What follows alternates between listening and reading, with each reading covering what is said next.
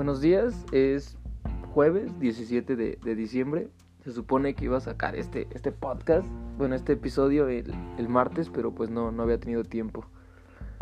Y bueno, eh, esta, esta semana iba a hablar de, de deshumanización.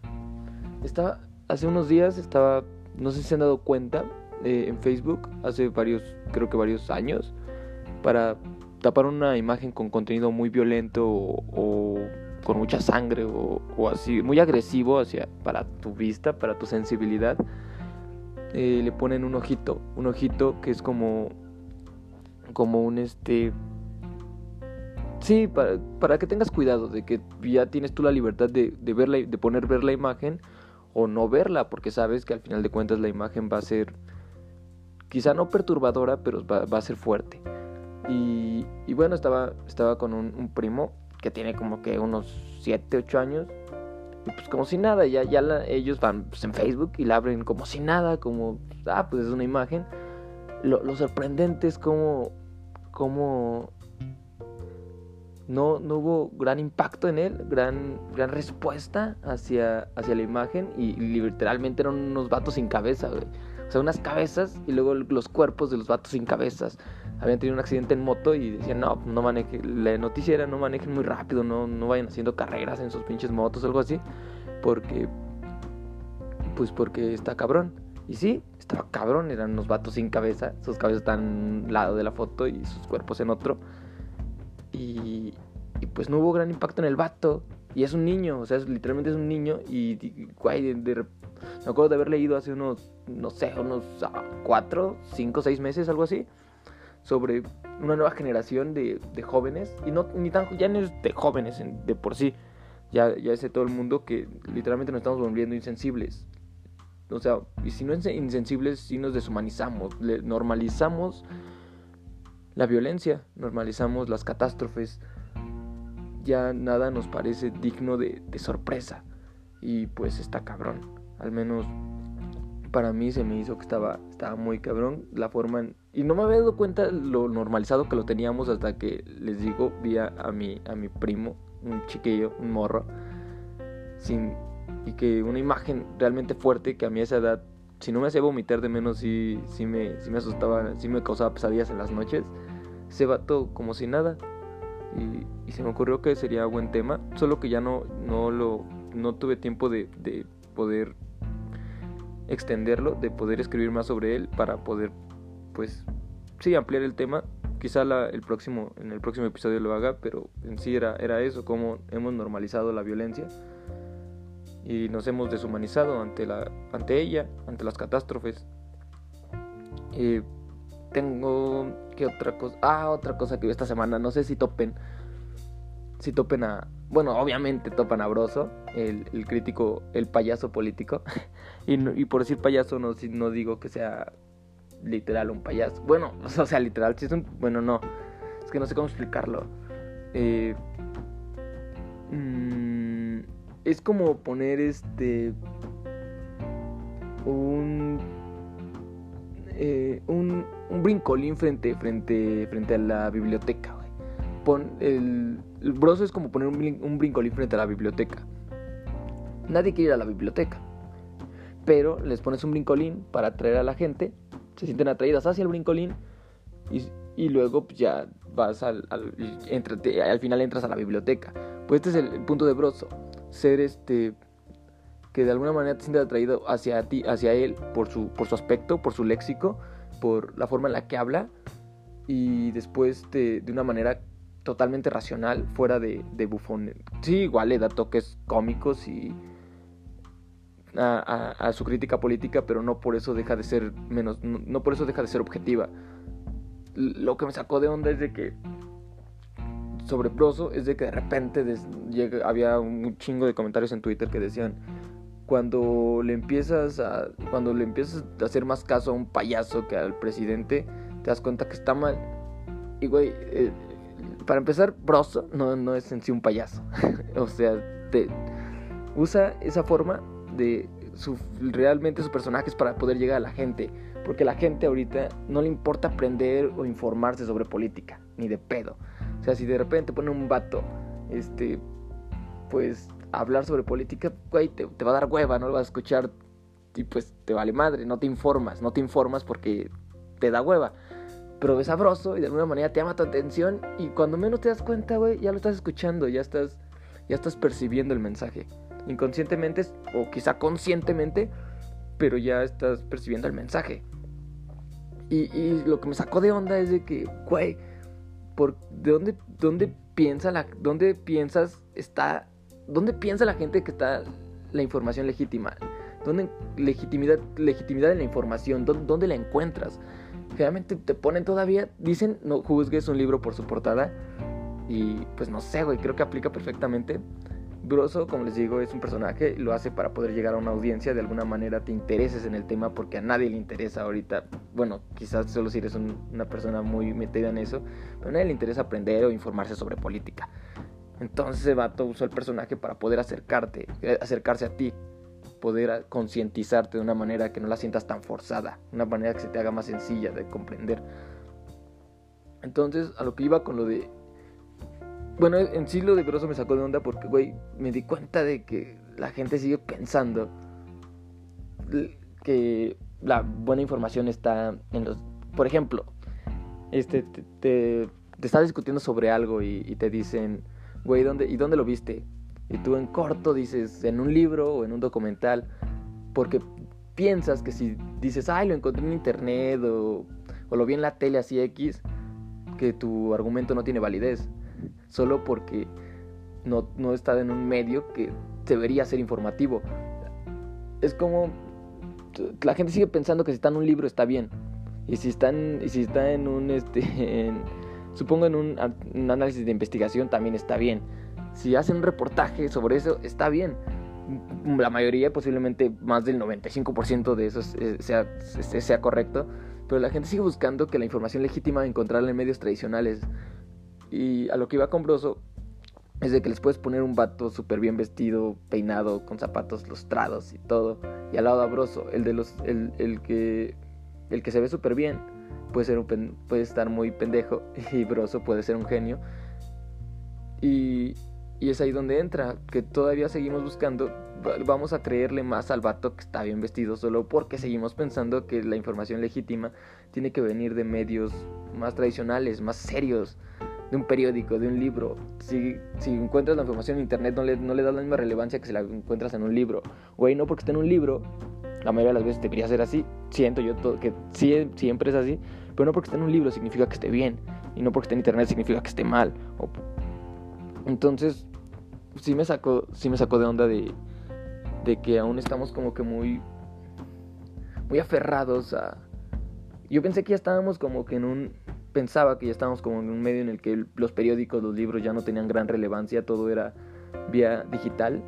Pero no, la gente sigue pensando que, que la información realmente verídica, realmente legítima, sigue encontrándose en, ese tipo de medios más tradicionales. Por eso siguen viendo las noticias en la tele, por eso prefieren creerle a, no sé, a Denise Dresser o a Javier Torre que a un vato que saca noticias en internet. porque piensan que ese vato tiene que es, su información es más legítima que, que la de otras personas, aun cuando ellos sean más objetivos. Y pues nada más eso era como... La pregunta en sí era dónde pensamos socialmente que se encuentra la información legítima? ¿Por qué seguimos tan atrapados en ese concepto de, seguir buscando la legitimidad de la información en medios más tradicionales, más serios, sin enfocarnos en realmente en el trasfondo de, las personas que, los están difundiendo, que están difundiendo esa información? Y bueno, este, eso era una parte.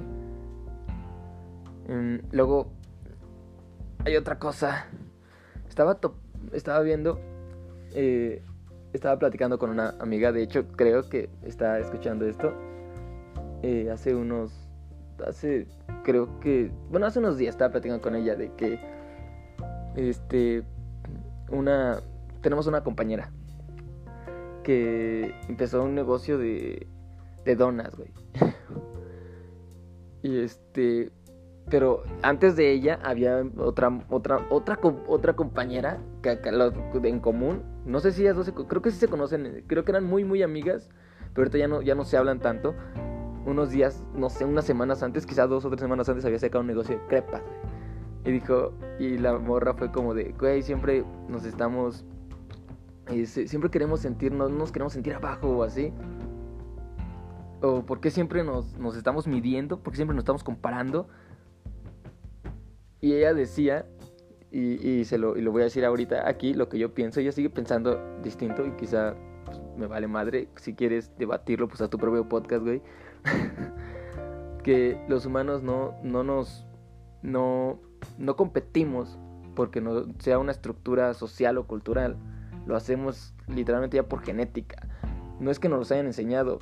De alguna manera siempre buscamos tener una jerarquía mayor, un rango superior a otras personas. Y lo ves desde los animales que no están así como que educados en un medio, sí en un medio social, porque al final tienen sus rangos, el líder de la manada y así, pero no están educados de una manera cultural para, para buscar ser superiores, solo lo hacen de una manera genética. Genéticamente ya están inculcados a, a buscar una superioridad frente a otros de su misma especie. Entonces, a lo que llegué es que siempre categorizamos, siempre buscamos ponerle una escala a todo, escala de belleza, escala de luminosidad, todo. Bueno, sí, buscamos ponerles, escalar todo, ponerle escala, categorizar todo. Por ejemplo, ahorita hay un chingo de cosas en el mundo y sabemos que, que la mierda está fea. y aparte huele mal. Pero ¿qué pasaría si, si todo a nuestro alrededor fuera mierda? El ser humano se encargaría de categorizarla. Se encargaría de, decir, de, buscar dividir entre la mierda bonita, la mierda fea, la mierda olorosa, la mierda no olorosa. Si, si me explico, buscamos de alguna manera siempre estar diferenciando las cosas entre lo mejor y lo peor. Y hasta entre nosotros mismos ponernos todo el tiempo compararnos y medirnos frente a otros, buscando una superioridad que si no es genética, tendría que ser social, creativa, si, no sé, ser más fuerte, ser más hábil, ser más listo. No sé, si, por, por ejemplo, ser más fuerte, ser más alto, ya es una superioridad genética, pero es genética, no la decidiste tú. Y al momento de que tú no cuentas con esa superioridad genética, buscas una superioridad de algún otro tipo de, de, de manera para que subir en la, en la escala jerárquica. Como como les digo, ser, más fuerte, ser más, ser más listo, cualquier cosa. Em, y bueno, ah, hablando sobre, sobre las morras que sacaron su puesto de donas y de crepas. Pues me acuerdo que la que sacó las donas, la que sacó tres semanas después su puesto de donas, decía que. No sé, que para qué la otra morra vendía, vendía crepas y. Sí, güey, si esas madres, no sé, había un chingo de puestos de crepas y. Bueno, al menos por mi colonia y que que no se iban a vender y no, o sea, güey, como, como no sé, como tirándole, no de una manera directa de tirándole mierda, pero estaba, estaba, no sé, mala onda, tirándole mala onda, como queriendo que de alguna manera fracasara su negocio y, güey, te sacas de pedo que la gente quiera que le vaya a otros mal. No lo dijo textualmente, pero te lo imaginas y es, güey, pero ¿por qué está tan interesado en, que, en, que esté haciendo su pinche puesto de crepas? Dicen que las ideas no sirven a menos que se apliquen. Porque, y esto venía porque esa morra decía, no, pues es que yo también tenía planeado hacer algo parecido, pero dije, las crepas no, porque eso no se va a vender y así. Y fue como de, güey, pues si tienes la idea, pues güey, ya hazla, porque si las ideas literalmente no sirven si, si, no las aplicas. No desvalides el valor del atrevimiento de otra persona, porque al final de cuentas estás desvalidando que ellos se atrevieron a fracasar. Y no porque a huevo van a fracasar, pero siempre cuando empiezas algo, no sabes si vas a fracasar o vas a triunfar. Tú estás arriesgándote, literalmente estás poniéndole un riesgo al fracaso y poniéndole un riesgo al éxito. Entonces, si, si al final de cuentas estás criticando a alguien que está empezando su negocio, podrías, tú podrías pensar que, güey, no va a vender nada o le va a ir de la verga. Pero, güey, tiene el, tiene el valor de atreverse. No hay que demeritar ese valor, no hay que desvalidarlo. y, la mayoría de la gente no, no se atreve y le gusta criticar, em, sentir, criticar ese, ese tipo de atrevimiento porque te enseñan de manera sistemática a que equivocarse está mal, güey. Si, si te llega a ir mal, entonces eres pendejo, no sé, no, lo estás, eres, ajá, eres, eres pendejo, de alguna manera te enseñan a que si te equivocas estás mal, güey. Y no sé, hay una frase muy choteada en Facebook que dice que de, las, los errores se aprenden, no, no sé si la han supongo que sí, seguro que sí. Es una frase súper choteada en Facebook, de esas que, de, de esas que suben los, los coaches de vida, las páginas para de, chicos depresivos. y, y pues de alguna manera tiene razón, güey. Para poder este. Para poder llegar a, a, triunfar en algo hay que, hay que, hay que fallar varias veces. Dicen que el mejor, el mejor skater, el mejor, ah, sí, el mejor skater es el que más raspones tiene. El, el, mejor, el, mejor, el mejor automovilista es el que más contusiones cerebrales tiene. No tanto así de que quede pendejo, pero el chiste es de que si no te arriesgas, si no lo intentas, si no lo haces varias veces, si no fallas varias veces, nunca vas a llegar a mejorar. Hay, un, hay una frase de un piloto de F1, ex piloto de F1, que se llama Ayton Senna, que, que es brasileño. Eh, es brasileño y dice que, bueno, decía, tiene una frase que decía, si sientes que tienes el control de tu auto es porque vas lento.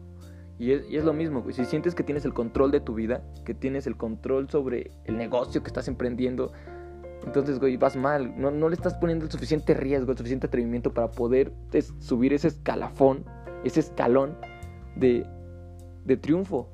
No, si, si sientes totalmente en control tu vida, eh, podría ser tomando tu vida de que ya no te pones metas. Y al momento de que dejas de ponerte metas, eh, pues no, no, no, tu vida deja de tener sentido. Ya no, ya no, ya no le encuentras sentido a tu vida. Por eso hay, hay este un tipo de no de filosofía, es como un pensamiento pragmático. No, no es mío, eh, lo, he visto varias veces, de que siempre te pongas una meta imposible. Una meta imposible, literalmente una meta imposible, pero la dividas en cientos de metas posibles. Así vas a ir viviendo y vas alcanzando metas, pequeñas metas, pero sientes que estás haciendo algo, que estás triunfando. Al final de cuentas nunca vas a lograr alcanzar esa meta imposible y tu vida nunca va a dejar de tener sentido, nunca vas a dejar de sentirte inútil, nunca vas a llegar al momento, punto álgido de tu vida en el que digas, güey, ya cumplí lo que quería cumplir y ahora qué conmigo. Si todo el tiempo tienes una meta, tu vida, cada día de tu vida tiene sentido.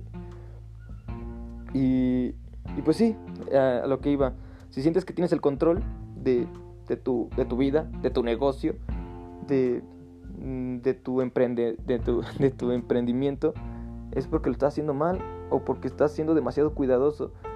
Y las personas que son demasiado cuidadosas, que no arriesgan lo suficiente, no llegan, no llegan a subir ese escalón, no llegan a, subir suficientemente el pie para alcanzar el siguiente escalón.